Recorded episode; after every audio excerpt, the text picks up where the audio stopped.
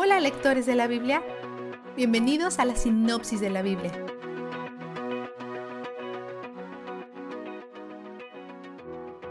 El día de la expiación, también conocido como Yom Kippur, es el día de cubrir los pecados y de purgar la impureza, y el pueblo es llamado a ayunar y a descansar.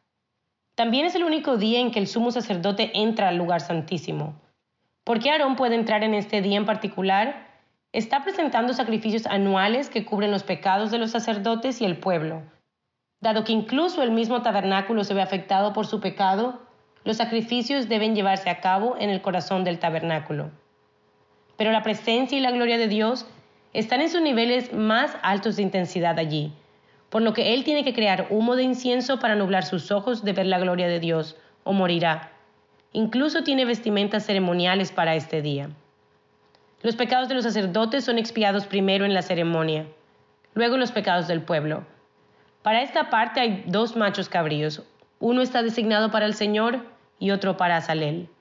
Azalel podría significar una de dos cosas, podría significar el cabrío que se va, o podría ser un nombre propio que se refiera a un demonio cabra asociado con los ángeles que cayeron en Génesis 6. Continuaremos viendo las conexiones entre los ángeles caídos y espíritus demoníacos. Al designar esta cabra para Salel, están enviando simbólicamente los pecados fuera del campamento de Israel a territorio pagano. Cuando la gente confiesa sus pecados en voz alta, son transferidos simbólicamente a Salel y escapa al desierto. Me arriesgo a decirte algo que ya sabes. Este es el cabrío expiatorio. Esta es una imagen de Cristo, quien llevó todos nuestros pecados. Él era nuestro cabrío expiatorio. La otra cabra también simboliza a Cristo, el que se sacrificó al Señor. Dios emite un mandato sobre los sacrificios, específicamente porque están sacrificando a otros dioses. Él llama a estos dioses demonios.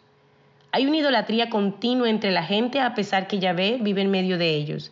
Él ha provisto una forma de expiar sus pecados, pero no solo lo están ignorando, sino que lo están despreciando al confiar en otros dioses y recurrir a dioses demoníacos paganos. Los paganos creen que consumir sangre te hace más fuerte porque estás absorbiendo la fuerza de la vida. Pero Dios deja en claro que la sangre de los animales tiene una función para ellos, hacer la expiación de sus pecados ante Él. Entonces Dios aborda la pureza y la limpieza sexual. Pero no se trata solo de higiene, también se trata de acciones rectas. Él toma esto tan en serio que le dedica un capítulo entero. Como de costumbre comienza con la relación, recordándoles quién es Él para ellos. Luego les hace saber cómo ser puros cuando se trata de sexo. Cumplir sus reglas es la manera de vivir verdaderamente y encontrar la libertad y florecer. Por cierto, Dios no necesariamente describe los escenarios ideales aquí, simplemente establece el mínimo para vivir éticamente en la sociedad juntos. Lo primero que hace es restringir el incesto. Son alrededor de 3 millones de personas en este momento, así que hay muchas opciones para el matrimonio que no son tu tía. Es hora de pensar fuera de la tienda del campamento.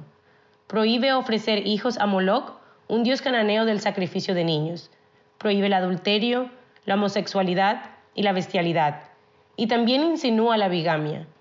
Estas acciones ignoran el orden que estableció en la creación, por lo que son una afrenta a Él como creador. Este es su pueblo y deben estar marcados por la santidad y el orden en medio de la perversión pagana. Ahora el vistazo de Dios. El día de la expiación nos lleva a Cristo. Hebreos capítulo 9 versículos 11 al 14 lo resume. Cristo, por el contrario, al presentarse como sumo sacerdote de los bienes definitivos en el tabernáculo más excelente y perfecto, no hecho por manos humanas, es decir, que no es de esta creación, entró una sola vez y para siempre en el lugar santísimo.